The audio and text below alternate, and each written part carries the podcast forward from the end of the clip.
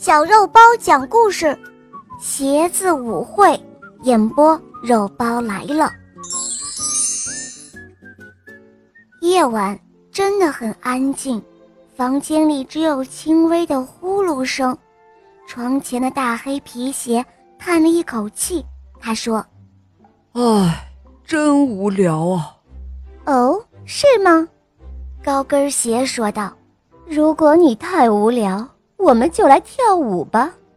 说完，他弯下细腰，向大黑皮鞋做了一个请的姿势。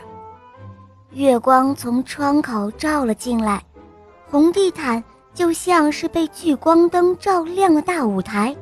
高跟鞋在跳芭蕾舞，泡沫拖鞋在跳踢踏舞，平跟鞋在扭秧歌，大黑皮鞋在跳 disco。旅游鞋迈着太空步，一飘一飘地跳开了霹雳舞。这时候，只听啪啪两声，一双红绒拖鞋从床角落里钻了出来。它身上有一条可怕的大口子，鞋帮和鞋底都裂开了。他没法跳舞了，心里很难过。桌子上的针线盒里，一根看热闹的大针说话了：“红绒拖鞋，你别伤心，我来帮你缝好。”他说着，拖着一根结实的长线跳了下来，一头扎进了鞋帮里，又一头扎进了鞋底。哎呦呦，这鞋底儿也太硬了，把我的脑袋都夹住了，这下怎么办？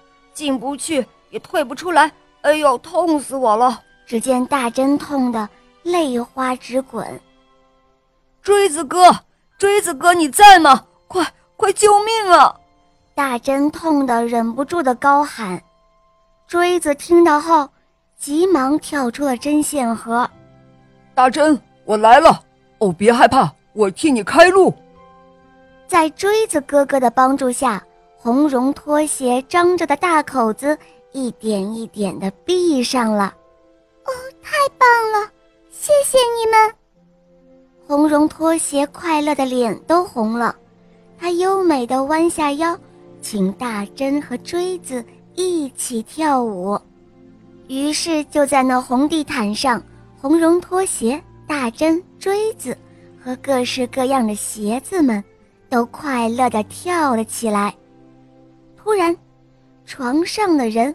翻了一个身，哇！天快亮了，大家吓了一跳，他们踮起脚尖，飞奔回原来住的地方，大气儿都不敢出一口了。只有红绒拖鞋不肯回到床下的黑角落中。早晨，女主人起床了，她看见曾经买来只穿过一天就裂了，想扔又舍不得扔掉的红绒拖鞋。吃惊的大叫：“哇，太奇怪了！我的拖鞋怎么变好了？”他突然想起来，红绒拖鞋原本是被扔在床角落里的，他又吃惊的大叫起来：“好神奇呀！这是怎么回事呢？我的红绒拖鞋怎么自己跑出来了？”